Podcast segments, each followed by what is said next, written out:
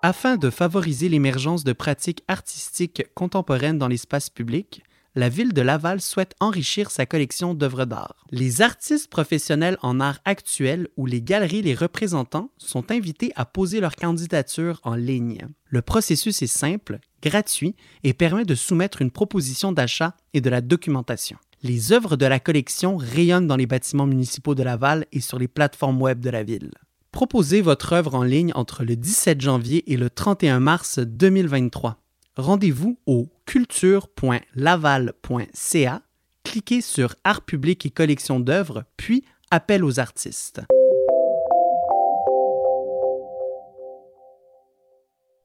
Quand on aime l'art, on visite des expositions, on se rend au musée, on se documente dans les livres, les documentaires, les revues mais on peut également devenir collectionneuse ou collectionneur et ainsi contribuer directement au développement des artistes contemporains. Acheter de l'art, c'est un acte essentiel quand on désire appuyer une pratique artistique. C'est un investissement qui a pour conséquence de manifester notre soutien direct et parfois salvateur à une ou un artiste. C'est dire, cette œuvre résonne. Puis faire l'acquisition d'une œuvre, c'est aussi entériner qu'un concept, qu'une représentation graphique ou qu'un univers esthétique trouve sa place sur notre chemin individuel. D'ailleurs, une majorité de collectionneurs privés achètent de l'art à des artistes vivants, puis c'est un phénomène qui tend à s'amplifier avec les millénarios et notamment la génération Z, qui recherche une connexion directe et personnalisée avec les œuvres. C'est un constat que j'ai lu le mois dernier sur le compte Instagram de la galeriste française Annalise Stern et que j'ai trouvé assez pertinent. Notre génération veut collectionner de l'art parce qu'elle ressent le besoin de s'y connecter. Au fil des années, moi j'ai accumulé plusieurs œuvres imprimées, parfois elles étaient même signées, mais j'ai jamais eu le courage, si on peut utiliser ce verbe-là, d'acquérir une œuvre originale. J'ai parfois hésité parce que je me sentais pas assez outillée pour le faire, ou alors j'étais super gênée de demander des conseils à des expertes et des experts en art, mais aussi parce que, en fait, j'en avais tout simplement pas les moyens. Tout en respectant mon budget, j'espère que 2023 sera l'année où je ferai rentrer dans ma modeste collection une œuvre originale, afin d'interagir avec elle au quotidien, refléter mes convictions, puis incarner une facette de la vie qui m'interpelle. Bien sûr, quand on en parle comme ça, acheter de l'art, ça peut susciter quelques craintes. Faire collection a longtemps été un domaine réservé aux familles puis aux entreprises fortunées. Quand on soulève des termes comme marché de l'art ou collectionnement, on dirait qu'on imagine surtout des œuvres excessivement chères et rares, mais aujourd'hui acheter de l'art peut non seulement prendre de multiples formes, mais c'est surtout une activité, une passion qui est envisageable selon notre situation financière. Dans cet épisode, mon invité Jean-Pascal Fournier, fondateur et curateur de la galerie COA à Montréal, défend sincèrement un collectionnement inclusif, empreint de transparence et accessible. Pour lui, acquérir de l'art, c'est avant tout une occasion d'améliorer notre rapport au monde et de coexister avec d'autres regards que le nôtre. Par où commencer pour acheter de l'art? Quelles sont les raisons de démarrer une collection et les possibilités de collectionnement? Comment on choisit une œuvre? Je suis Claire-Marine Béat et vous écoutez Sous la fibre, le podcast qui donne une voix à l'art visuel.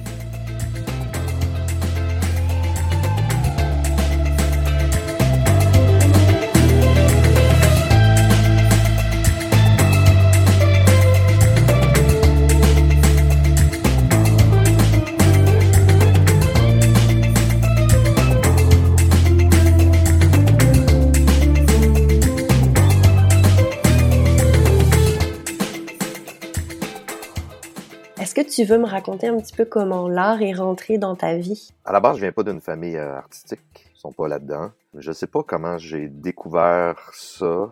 Je crois que c'est par des livres à la bibliothèque, euh, à l'école, que ça m'a comme ouvert euh, un nouvel univers, mais que j'ai senti un appel. Je vais peut-être, avoir 14, 15 ans à peu près là j'ai commencé à faire des installations dans ma chambre puis mes parents m'ont laissé euh, peinturer euh, tous mes bureaux. Euh, j'avais, je me rappelle, j'avais fait une installation de 90 rouleaux de papier toilette au-dessus de mon lit qui descendait avec des fils à pêche. j'avais pris des vieilles chaises, j'avais tout défait, faire une sculpture dans ma chambre. Puis quand la famille venait, mettons à Noël, mes parents disaient Allez voir la chambre à Jean-Pascal, vous allez voir. c'est quoi? À partir de, ce moment-là, je crois, je me suis intéressé. J'ai commencé à suivre des cours de photo cégep, mais j'étais en sciences santé. Euh, j'avais fait tout mon secondaire en sciences. Mais j'étais quand même gêné, donc j'avais pris deux cours de théâtre au cégep. Là, ça m'a ouvert vraiment parce que c'était comme un, un amalgame un peu de tout. Il y avait du social, du psychologique, de l'histoire, de l'artistique, de l'esthétique, des corps en mouvement dans un espace. Et euh, ça m'a vraiment ouvert. Et ça a changé ma direction de vie, donc j'ai décidé d'aller en théâtre. Là, tu, vas chercher un peu dans tout, tu étudies l'histoire, l'histoire de l'art, euh, l'histoire du théâtre. Et j'ai toujours une euh, fascination pour le visuel, pour les scénographies, pour les structures, l'architecture des corps dans l'espace. Et je dirais que ça a été vraiment ça la première porte vers l'art avec un grand A. Puis ensuite, là, je, je me suis mis un peu à fouiller, puis je peignais aussi en parallèle, c'est ça. Je faisais ma carrière de théâtre. C'est un peu là que le collectionnement est, arrivé, mettons. Est-ce que tu te souviens de la première œuvre que, que tu as acquis, en fait? Euh, c'est comment que ça a commencé de façon tangible, le collectionnement pour toi? oui. oui, puis je trouve, euh, en y pensant, euh, quand j'ai vu la question, je trouve que ça résume bien un peu le, mon background, mon passé. J'ai eu une révélation artistique d'un chanteur américain qui s'appelle Joseph Arthur, Joseph Arthur, qui est un chanteur folk, genre de Bob Dylan des années 2000. Et lui a été le premier à, se sampler, euh, à utiliser les loops. Il était tout seul sur un stage avec ses pédales de loop, il faisait son rythme, euh, ses back vocals et tout. Fait qu'il réussit à créer un univers live. Et vu que c'est un artiste qui est toujours en output, il crée tout le temps, il écrit de la poésie, puis il peint aussi. Fait que là, il a décidé d'intégrer la peinture en même temps que le chant sur stage. Fait qu'il créait son univers musical, il avait ses tableaux, puis il peignait les tableaux live en chantant. Puis on voyait les tableaux évoluer durant le spectacle. Et euh, j'avais pas les moyens pour acheter un original, mais il a sorti une sérigraphie sur son site web. Puis j'y ai pensé pendant trois mois. C'était 250 dollars. J'étais comédien, donc euh, c'était beaucoup d'argent pour moi parce que je gagnais 12 000 dollars par année. fait que j'y ai pensé, j'y ai pensé euh, presque à chaque jour. J'ai été la, la voir. Puis un jour, j'ai fait OK, je l'achète. Ça a été vraiment ma première œuvre euh, qui a ouvert euh, sur, sur tout ce beau monde du collectionnement. Je l'ai toujours en ma possession, mais euh, est en storage. Vu que j'ai beaucoup d'œuvres, puis que c'est la première, mais j'ai vécu avec un bout. Est-ce que tu veux me parler de ton parcours qui t'a amené en 2014 à fonder la galerie COA, puis à donc devenir le fondateur et le curateur de cet espace? par un hasard de vie, euh, j'ai rencontré une artiste ici de Montréal que j'ai senti qu'il y avait quelque chose dans sa production qui pouvait parler à beaucoup de gens. Puis c'était dans les années où il y avait la mode des blogs et des forums de discussion. Donc je faisais partie d'un forum de discussion de collectionneurs un peu geek. On se montre nos œuvres, euh, le choix des encadrements, euh, où sont placés sur le mur et tout. Et euh, j'ai contacté cet artiste-là. Je lui ai demandé si je pouvais essayer de vendre ses œuvres. J'ai commencé à les vendre euh, à mes amis collectionneurs qui étaient un peu partout à travers le monde. C'était dans le milieu de l'art urbain et street art. Et là, ça a commencé à bien fonctionner. Donc, je suis allé la voir, c'est quoi ton rêve? Elle m'a dit, moi, j'aimerais vivre de ma peinture. J'ai dit, parfait, moi, mon rêve, c'est d'ouvrir une galerie d'art. Ça tu que, qu'on essaie? Fait qu'elle a dit oui. Donc, j'étais comédien dans ce temps-là, professeur aussi, enseignant. Et euh, j'ai tout quitté pour me concentrer euh, avec elle. Ça a commencé comme ça. J'ai loué un petit loft de 500 pieds carrés sur Papineau. Euh, ça a duré quelques mois. Puis ensuite, je me promenais puis j'ai dit, ouais, je pense que c'est le temps d'ouvrir un lieu, un vrai lieu. Donc, j'ai vu ce lieu-là qui était à louer. Je l'ai visité. Tout de suite, j'ai décidé, OK, c'était ici. C'est tellement fascinant que ton rêve, c'était de mettre en valeur les artistes puis de leur permettre finalement de, de continuer à faire ce qu'ils ce font le mieux, c'est-à-dire créer. Je pense que c'est venu aussi en réaction de mon passé. J'ai étudié 7 ans en théâtre, j'en ai fait pendant 12 ans et j'étais le produit. Donc, je me vendais. Je vendais mon, ma face, mon corps, ma voix. Et je pense que j'avais besoin de m'enlever, genre, de, de mon nombril. Je l'avais comme assez fait. J'étais comme on dirait tanné de parler de moi. Puis euh, je voulais parler des autres.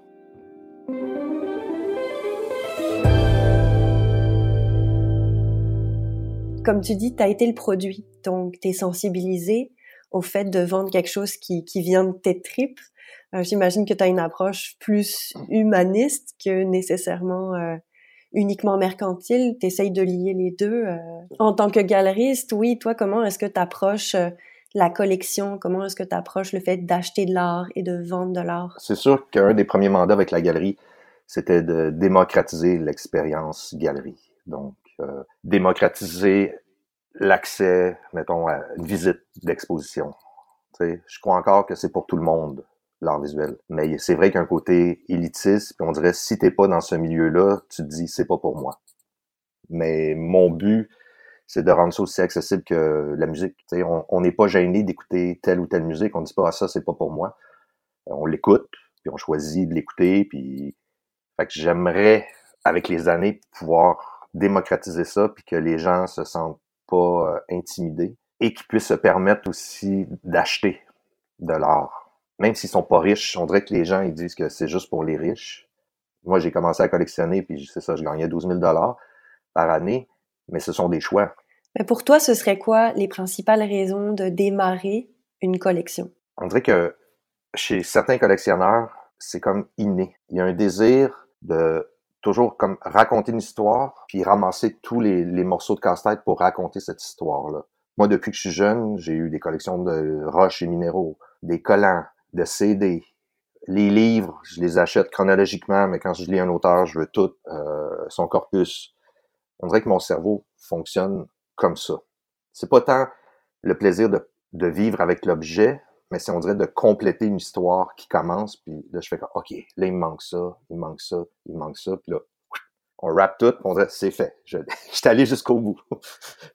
mais moi dans le geste d'acheter de l'art, je trouve qu'il y a quelque chose quand même que j'appelle un peu anarchiste ou punk. J'aime pas trop ce, ce terme-là non plus, mais on encourage un artiste. On fait une transaction avec un artiste. Quand l'achat se produit, mais oui, il reçoit de l'argent, mais il reçoit aussi le regard de l'autre qui dit j'apprécie ton travail, continue. Puis je trouve que c'est vraiment important, surtout chez les artistes émergents et, tout. Quand on n'a pas acheté d'œuvres d'art, on ne sait pas c'est quoi. on pense que c'est juste une, décoration au mur et tout. Mais quand on achète une œuvre d'art qu'on vit avec dans son milieu, on se rend compte que ça a un pouvoir et on dialogue avec elle. Puis il se produit quelque chose. Il y a un lien émotif, on la voit tous les, tous les jours, notre regard, sans qu'on sache, se pose sur elle. C'est comme si on allait chercher un peu de l'énergie à chaque fois. Et commencer une collection, c'est, on dirait d'être assez humble pour accepter la vision du monde de d'autres personnes qui côtoient la tienne et qui t'aident à vivre au quotidien. C'est ça que je trouve beau, c'est qu'on s'entoure de paroles différentes, puis qui nous aident, en tout cas moi qui m'aide à vivre au quotidien. Et je crois que quand on commence une collection d'œuvres d'art, on ne sait pas trop le, le chemin. On suit notre instinct, puis là, quand on regarde ça rétroactivement, mais on se rend compte que finalement, cette collection-là parle de nous, mais à travers la parole d'un autre, puis on se raconte à travers notre propre collection. Puis des fois, c'est, c'est fou. Tu vois la période, les périodes de ta vie, puis tu vois les œuvres qui suivent, puis ça raconte ce que tu as vécu. C'est comme un album de photos de famille, mais pas avec tes photos. avec les photos des autres. Mais je sens que tu as vraiment une approche euh, très émotive du collectionnement. C'est sûr qu'il y a des collectionneurs qui peuvent aussi le faire pour des raisons patrimoniales, pour des raisons aussi pour s'enrichir d'une certaine façon. C'est sûr que là, on est sur euh, le spectre est grand, puis on peut être vraiment sur les deux extrêmes. Euh, est-ce que toi, c'est quelque chose aussi que tu es à l'aise avec ces collectionneurs-là? Est-ce que tu as l'impression qu'on peut concilier ces deux raisons euh, C'est ça. Est-ce qu'elles sont, euh, est-ce qu'elles sont conciliables? Oui, certainement. Mais ce que je dis aux gens quand ils commencent à collectionner, c'est soyez toujours à l'aise avec votre budget, votre budget de départ. Ensuite, oui, il y a un prix sur l'œuvre et je dis toujours aux gens, à la base, il faut acheter ce qu'on aime. Parce que il y a des collectionneurs que moi j'appelle qui achètent avec les yeux, et d'autres avec les oreilles. Ça fait des collections différentes parce que ceux qui achètent avec les oreilles, c'est qu'ils entendent ce qui va se passer et tout, et ils vont faire leur choix en fonction, mettons, de si l'artiste va changer de galerie, il va aller tout de suite dans une grosse, et ils vont s'empresser d'acheter tout de suite parce qu'ils savent que les prix vont tripler avec l'autre galerie. Quand ça dépasse des montants qu'on est moins à l'aise, puis que là, on tombe plus dans l'investissement, là, je dis aux gens, faites vos devoirs quand même. cherchez l'information, informez-vous euh, par rapport à la galerie ou à l'artiste, à ce qu'il fait. Parce que pour quelqu'un, mettons, 5 ou 10 000 dollars, c'est peu, mais pour beaucoup de gens, c'est beaucoup. Puis tu veux quand même... Il n'y a pas grand monde qui aime perdre de l'argent, tu veux quand même t'assurer que ça va garder la valeur et euh, ou que ça va en prendre.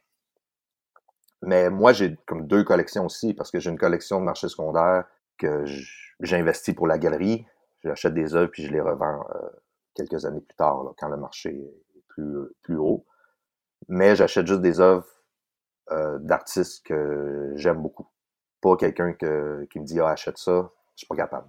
Puis surtout ceux qui achètent avec les yeux, que j'appelle, ils sentent qu'il y a quelque chose, puis tu achètes un artiste qui est émergent, là tu le vois, ça monte, ça monte, ça monte, mais tu été comme dans les premiers à dire Waouh! Sa parole est super personnelle, son esthétique et tout, tout est là, et je l'encourage, mettons, puis je l'achète. Puis souvent, ces moments-là deviennent, on peut dire, de bons investissements. Oui, même si c'est pas pour revendre, dans le but de revendre une œuvre, c'est vrai qu'il y a quelque chose de. Il y a une, une relation puissante, je pense, qui peut s'instaurer avec l'œuvre d'art de quelqu'un qui, cinq, dix ans plus tard, a toujours une belle carrière, qu'on peut aimer, et qui a beaucoup changé, mais on a dans les premières heures. Euh, ça doit être un sentiment quand même euh, agréable. Puis souvent, je trouve que dans les premières œuvres, c'est il y a un peu tout ce que l'artiste va dire dans les années qui suivent. C'est comme vraiment, on dirait, le, noyau dur de, des directions qu'il va prendre. Des fois, c'est moins poli, des fois, c'est un peu plus euh, malhabile. Mais on dirait que tout, tout est là, souvent tout son langage apparaît déjà. Après ça, il approfondit. Tantôt, tu disais que tu n'aimais pas beaucoup le terme encourager. Pourquoi? Mais parce qu'on dit encourager, on, dirait qu'on utilise ça juste pour les artistes. oui, ils font une œuvre d'art, mais ça reste que c'est un produit. C'est un produit qui est fait de ses mains ou de, de tout, puis qu'on achète via une transaction d'un échange, mais on n'encourage pas notre plombier. on... peut, mais c'est vrai qu'on ne le fait pas nécessairement. Ouais, c'est comme, il y a quelque chose d'un peu de Ah, mais gars, je t'encourage. Mais je suis d'accord avec toi dans le sens qu'on oublie que l'art, c'est du travail et on continue de le considérer comme étant un loisir. Cela dit, ça peut être un loisir pour certaines personnes, c'est tout à fait valide. Mais c'est vrai qu'on oublie de professionnaliser euh, les créateurs, créatrices qui souvent euh, vont se former hein, à, à l'université ou pas d'ailleurs. C'est vrai que le verbe encourager, même s'il est beau, puis je comprends qu'il peut avoir une, une force positive, on peut aussi le comprendre, ben, on t'encourage, c'est bien, une petite tape sur l'épaule, alors que la personne, elle, c'est, son travail. oui, c'est ça. On dirait des fois dans l'encouragement, je trouve qu'il manque l'implication de l'acheteur, de dire, hey, j'achète parce que c'est bon, j'en ai besoin.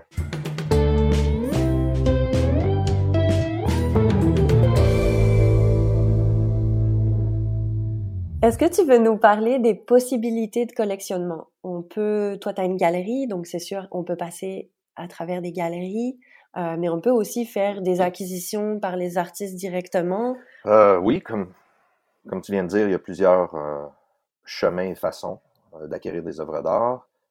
Avec les artistes émergents qui sont non représentés en ce moment depuis l'avenue d'Instagram, des réseaux sociaux, c'est très très facile de rentrer en contact avec eux.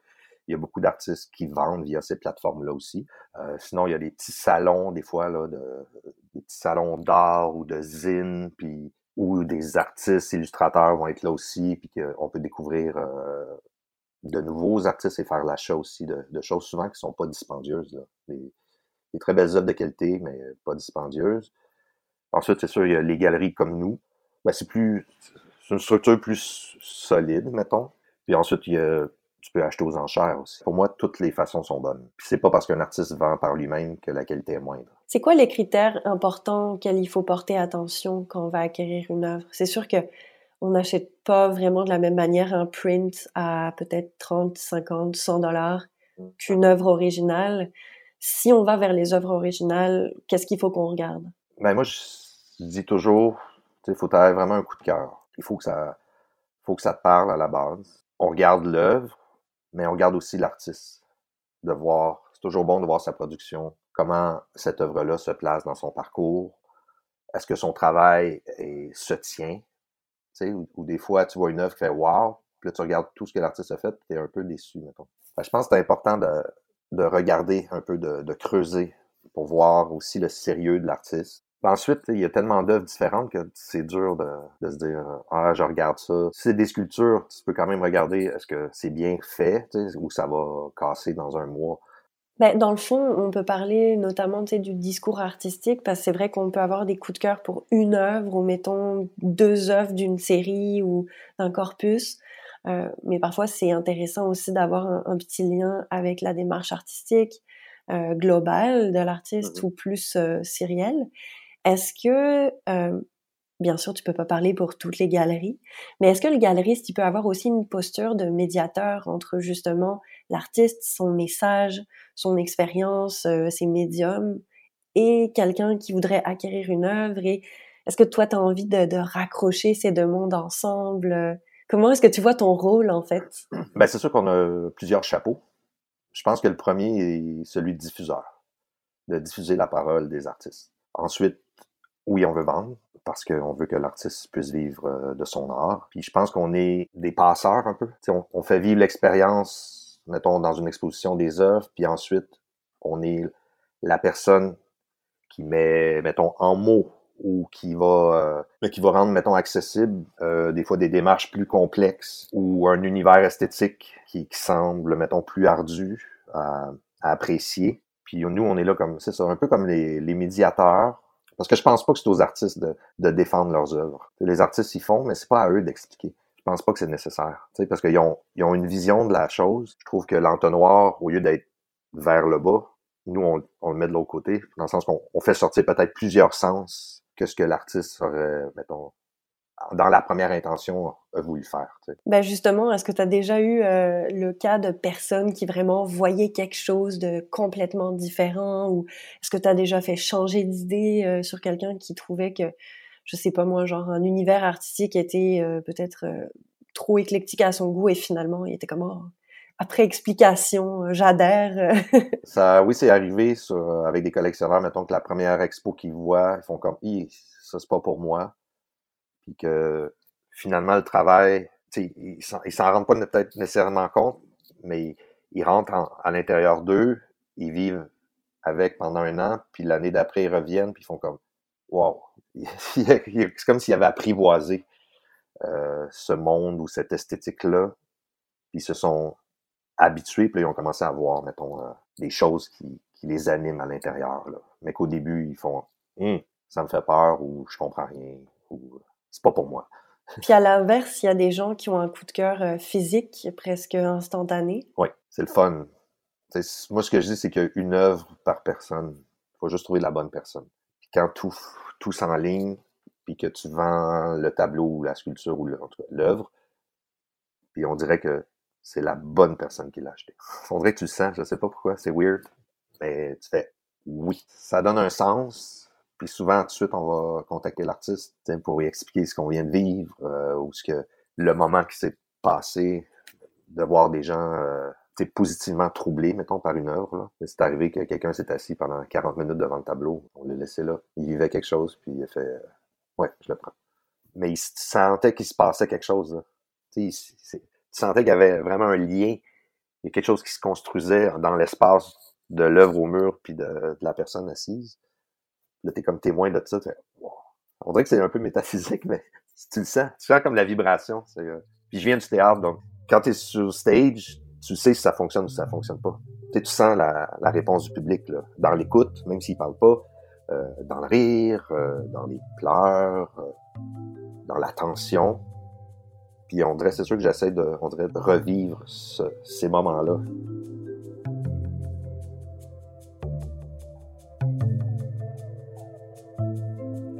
Mais je pense que la comparaison est super euh, on point. Là, c'est vrai que c'est beaucoup dans les non-dits, dans la gestuelle, dans le regard qu'on peut déceler si la personne elle a une connexion ou pas d'ailleurs.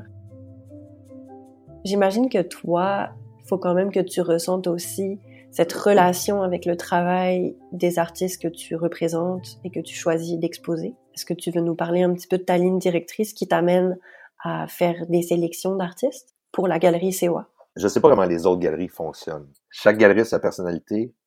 Moi, j'ai toujours fonctionné comme ça. En théâtre, on monte des shows de gang. le plaisir, c'est de créer, d'aller chercher des gens avec des talents tous différents, les concepteurs et tout.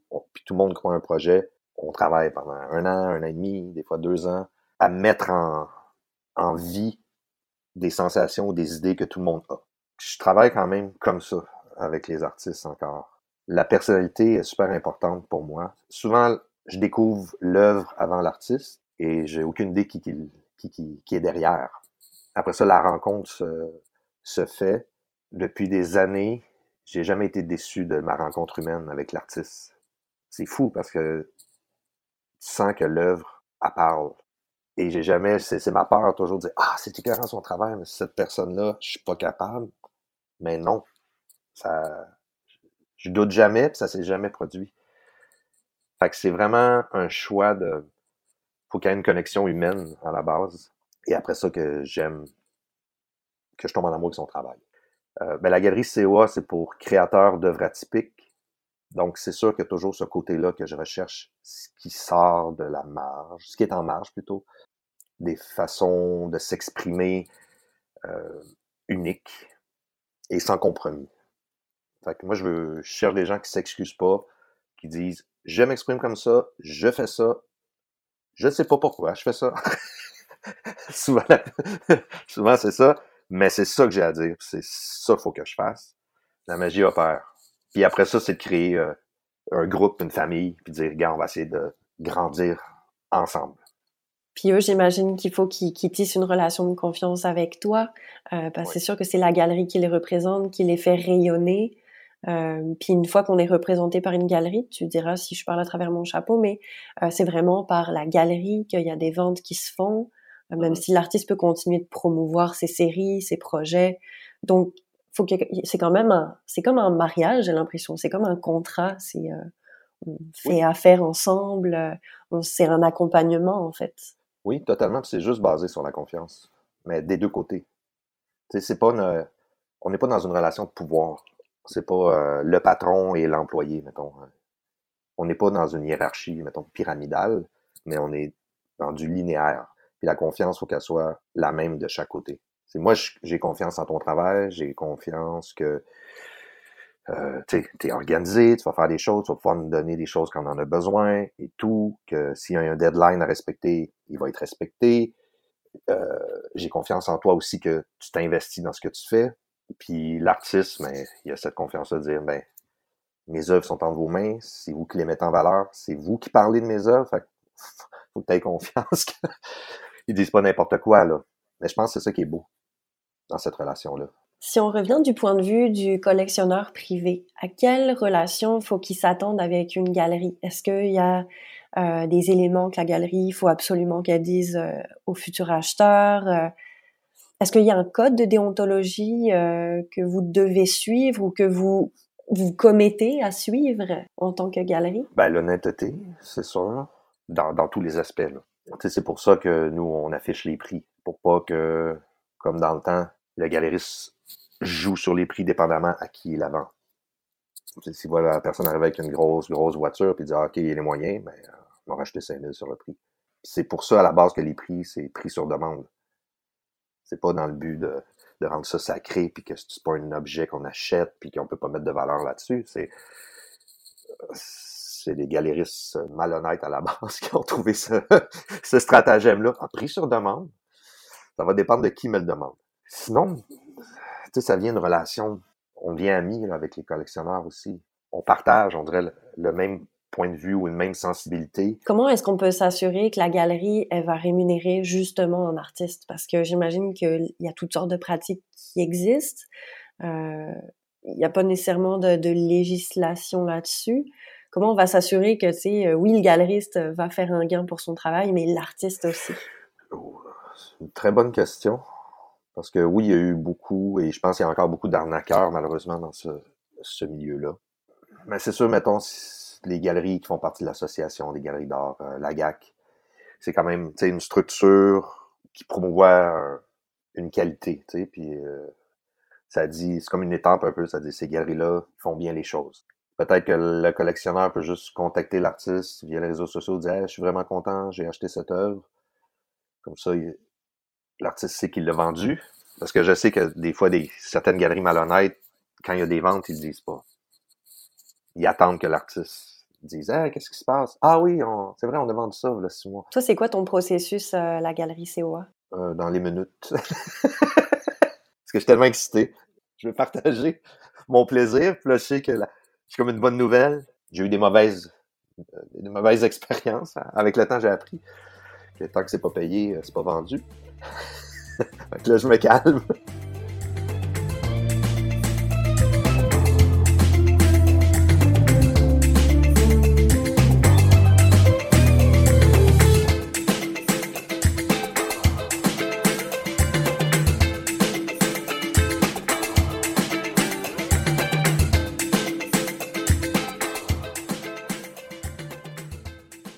Savent pas, mais euh, les galeries fonctionnent souvent sur une base de 50%, 50%. 50% l'artiste et 50% la galerie sur le prix affiché. Fait que ça, on l'explique aussi parce que je trouve c'est nécessaire que le collectionneur le sache et ça change le regard de l'acheteur aussi. Parce que oui, on voit, mettons, une œuvre à 2000 dollars. Mais en sachant ça, tu regardes l'œuvre d'une valeur de 1000 dollars. Là, tu dis, ouais, mais est-ce que ça vaut vraiment 1000 dollars le travail que, j'ai devant moi pour l'artiste? Est-ce que je suis moi à l'aise de payer 1000 dollars pour ça? Et après ça, tu, choisis. Mais de, savoir que c'est la moitié de ce prix-là que l'artiste reçoit pour son travail, ça change quand même ton regard.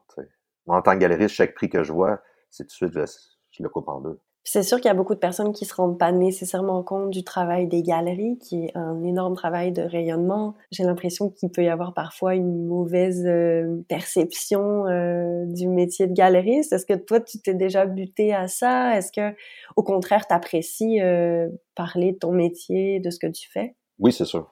Il y a beaucoup d'artistes des fois qui comprennent pas ce qu'on fait, parce que oui, il y a des ventes avec les réseaux sociaux, puis on peut aller chercher un plus grand bassin d'acheteurs qu'avant. Mais au-delà de ça, c'est qu'on prend un artiste, puis on, le fait rentrer dans un système et dans un marché que, mettons, l'artiste seul n'a pas nécessairement accès. Et comme n'importe quelle entreprise, mais on a des frais locaux, assurance employée, les foires qu'on fait pour euh, diffuser le travail, les plateformes comme euh, Arty, où on met les œuvres, ils peuvent avoir accès à un, rayonnement international dans ces, euh, ces grandes plateformes-là, mais c'est très dispendieux.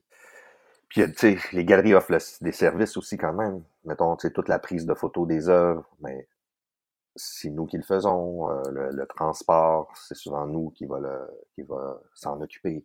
Puis après, le rayonnement, mais maintenant avec les réseaux sociaux, tu sais, juste faire des posts, ça prend quand même du temps. Que ça soit pas toujours la même chose. Traduit, français, anglais, qu'il faut pas qu'il y ait de fautes et tout. Mais ça prend, tu sais, ça prend du temps à faire ça. Puis ces galeries, les galeries, mettons, la GAC, mais ça vient comme avec une étampe. Puis là, mettons, les collections corporatives, les institutions, ils vont regarder dans ce bassin d'artistes représentés par ces galeries-là pour souvent acheter des œuvres.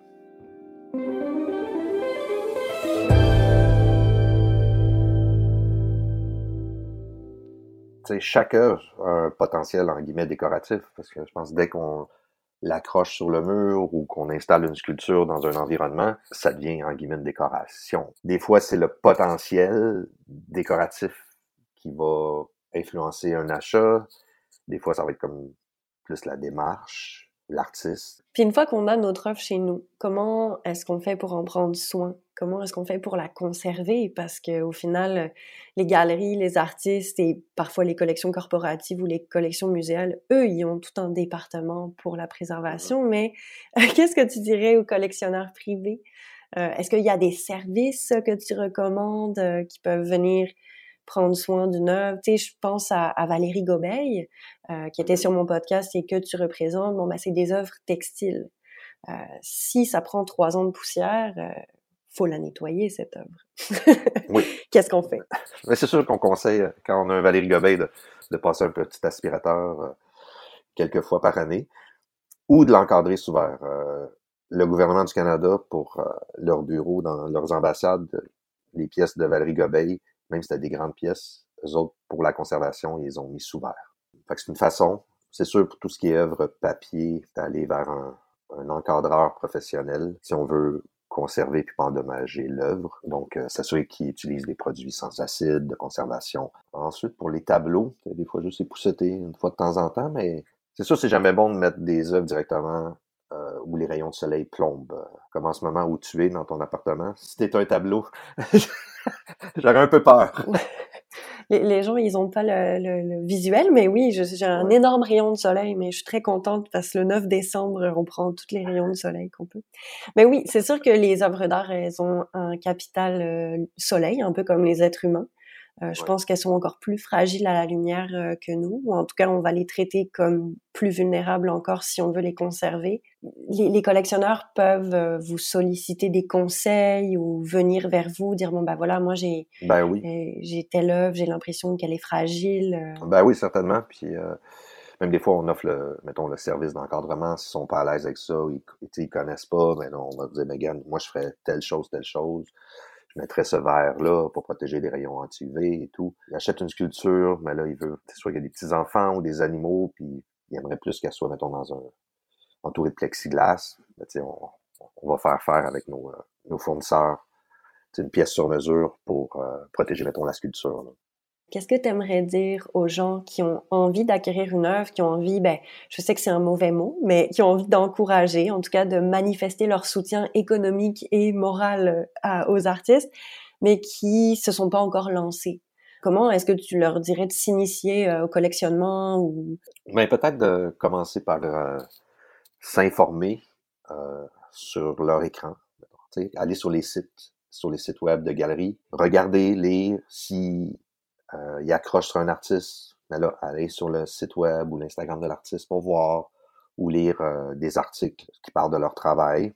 S'ils apprivoisent ça, ils vont peut-être sentir moins gênés de rentrer dans une galerie et là, de, de poser des questions parce que vous nous dérangez jamais. C'est ça notre travail. Souvent, les gens disent Ah, est-ce qu'on peut rentrer? Pas beaucoup de bruit, vous avez l'air de travailler. Oui, oui, mais vous accueillir, c'est notre travail aussi puis d'oser.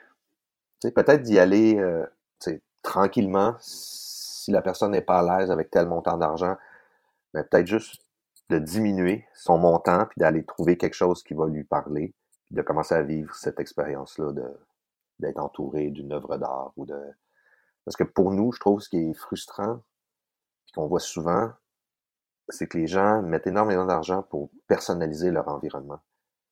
Ils font la cuisine, ils vont choisir le comptoir, les matériaux, les poignées de porte, la couleur, l'évier, la forme, la robinetterie. Puis là, ils arrivent au mur, puis là, ils mettent quelque chose de random qui n'a aucun sens. Puis tu fais, voyons, tu sais, t'as pris tout ce temps-là là, pour dire, cet espace-là me ressemble, puis tu finis avec le pont en corde suspendu chez Ikea. Oh, c'est exactement ce que je pensais. Ou alors une tour Eiffel en noir et blanc. Oui, en noir et blanc. De petites dorures que tout le monde, hop, que ça dit rien. on l'a tellement vu que je pense pas qu'il y a bien des gens qui, qui se disent Ah, j'ai tellement, ça m'apporte tellement cette image-là. Puis pour des fois, pas bien plus cher d'avoir quelque chose qui dit ben tiens, je personnalise mon environnement, je suis là tant d'heures par jour, là, moi, dans, ma maison, mon appartement. Mais souvent, c'est juste euh, soit une peur ou même un, manque d'éducation. Dans le sens que, pas qu'ils sont pas éduqués, mais qu'ils ne savent pas que ce geste-là peut apporter du plaisir, puis changer totalement. Puis tu le vois, les gens sont tellement peu habitués que moindrement que tu as des œuvres originales chez vous, quand les gens rentrent, c'est les premiers sujets de conversation. Le regard tombe sur ces œuvres-là, puis Ah, c'est quoi ça? Oh, ah, wow, hein, c'est qui qui fait ça? Mais c'est vrai que les, œuvres d'art au mur, euh, ça, ça démarre beaucoup de conversations, ça parle beaucoup de qui vit ici, euh, ça, ça donne un, reflet euh, auquel on n'a pas toujours accès quand les gens nous parlent directement. C'est comme une sorte de langage.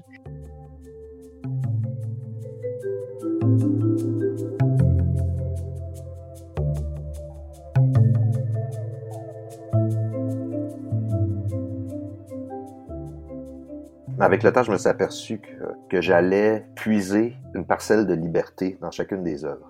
Parce que pour moi, les œuvres que j'ai achetées, ça m'a pris du temps à comprendre pourquoi, mettons, j'avais ce désir-là de me les procurer puis de vivre avec. Mais je pense que ces œuvres-là me disent, cet artiste-là était totalement libre quand il a créé ça. libre d'être qui il ou elle est, libre d'utiliser les matériaux qu'il veut, libre euh, d'utiliser euh, un langage qui lui est propre. Pour moi, l'art parle de cette liberté-là et qu'on est toujours dans cette quête-là. On cherche toujours à être libre parce que c'est pas, c'est pas facile. chaque matin, tu te lèves, puis c'est un combat. D'être libre dans qui on est, de s'accepter, de libre de, de vivre ce qu'on a envie de vivre. Puis tous ces œuvres-là, quand je déambule, puis je marche, puis je regarde, c'est comme si j'allais chercher. Je prenais un petit peu. Ah, ça me nourrit. Puis je me mets pop, pop, pop, pop, comme des vitamines le matin. C'est, je me nourris de, ces petites parcelles-là de liberté de tous ces artistes-là qui m'entourent. Ça me donne quand des fois ça va moins bien, mais je me sers d'eux. oui, puis quelque chose de défendre la parole artistique. On dirait que c'est toujours à refaire. Puis pendant la pandémie, on s'en est aperçu. Tout d'un coup, wow, il y a juste quelqu'un qui joue de la guide dans sa chambre, puis on vient ému aux larmes, puis il y a des milliers de personnes qui l'écoutent en même temps, puis c'est ça qu'on avait besoin.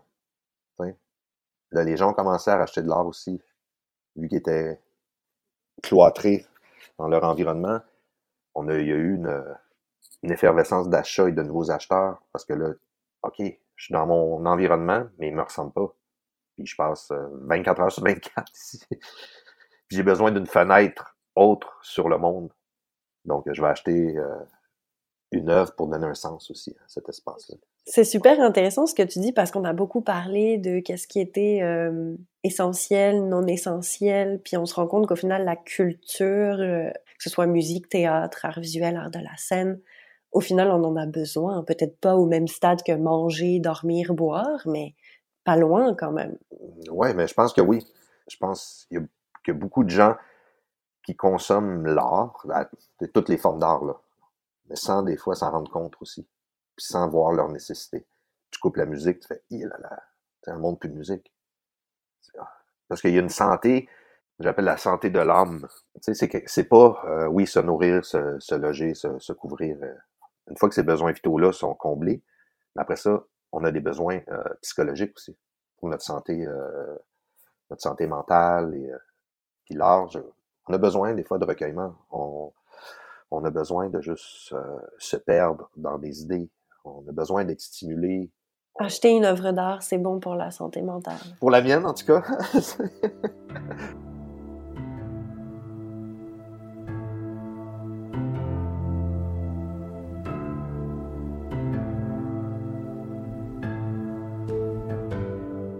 c'est sûr que tout, tout a une durée de vie, euh, je te dirais, même par rapport aux œuvres. Si on, achète pour parce qu'on vit quelque chose puis ça nous représente, on en a besoin. Mais c'est sûr que cette relation-là aussi peut se détériorer avec le temps parce que des fois on change, on évolue. Telle esthétique, tel message nous touche moins parce que ça fait, mettons, 5 ans, 10 ans qu'on vit avec, puis on a fait... Moi, je dis, on dirait qu'on est allé chercher toute l'énergie dans l'œuvre, puis je fais comme, OK. Comme une chanson un peu qu'on écoutait en, boucle, puis on dirait qu'on a fait le tour, on a besoin d'un autre discours ou une autre sensation c'est normal. Il faut pas être sentir euh, mal de ça aussi. Ça fait partie, je pense, du collectionnement.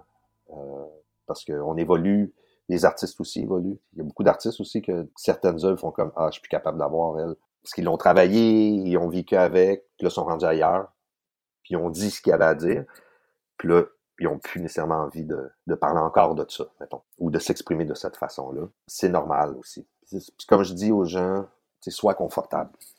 Faut pas que ça soit une hypothèque que tu penses que tu seras pas capable de payer, parce que tu n'auras plus de plaisir. Tu vas juste penser à Oh my God, qu'est-ce que j'ai fait, qu'est-ce que j'ai fait. Moi, ça m'est arrivé, la première œuvre que j'ai achetée aux enchères, c'était sur eBay. Et je voulais juste montrer à, mon ami que cet artiste-là, là, ça montait, ses prix, puis c'était fou. Fait que là, regarde bien, c'était juste un petit doodle euh, dans un de ses catalogues. Quelqu'un avait juste coupé la page, puis l'avait encadré. Deux traits. C'est un petit profil fait au crayon feu. Puis là, je dis, regarde ça, tu vas voir. Fait que là, je mets un premier bid, un autre bid, là, je rajoute juste pour lui montrer comment que les gens vont bider un, par-dessus l'autre. Puis là, pouf. Puis personne bid. Moi, je de mettre le dernier bid. Ça arrête. Là, ça fait Congratulations, you're the winner! là, je me suis mis à suer. je suis comme, my God, my God. C'était, c'était 1000 dollars. C'était pas la, fin du monde. Mais je sortais de l'école, fait que pour moi, c'était la fin du monde. Et j'ai été un mois à juste dire, qu'est-ce que j'ai fait là? De pas être bien, de, de faire comme, ah là là. Puis d'en parler à tout le monde pendant un mois que j'avais fait ça, puis que là, j'ai cette œuvre-là avec le 1000 dollars que j'avais pas. mais après, j'ai eu du plaisir avec. Ça m'a permis de connaître plus le marché de l'art. J'ai appris beaucoup à partir de ça, mais oui, c'est d'être confortable. Puis, tu sais, le niveau de confortabilité change. on n'a pas tous les mêmes moyens, on n'a pas tous le même budget. c'est d'essayer quelque chose. Euh, comme nous, c'est important, on fait des éditions signées numérotées pour les artistes pour offrir souvent l'opportunité à des premiers acheteurs. C'est de faire l'acquisition. C'est des œuvres de qualité, c'est sont limitées. Tu ressens vraiment la même chose que, mettons, quand tu regardes une œuvre originale d'un des artistes ou une des artistes. Et c'est un prix, en guillemets, plus abordable. Moi, j'ai commencé à acheter des prints aussi. C'est même que j'ai commencé à collectionner. Moi, je le fais pas pour euh, vendre des œuvres aux riches. Là. Ça m'intéresse pas. C'est ça. Je veux initier les gens. Dire, hey, moi, là, j'ai tellement de fun à faire ça. Je sais que si t'essayes, toi aussi, tu vas avoir du fun. c'est un peu, essaye ça, tu vas triper. Ben, essaye ça.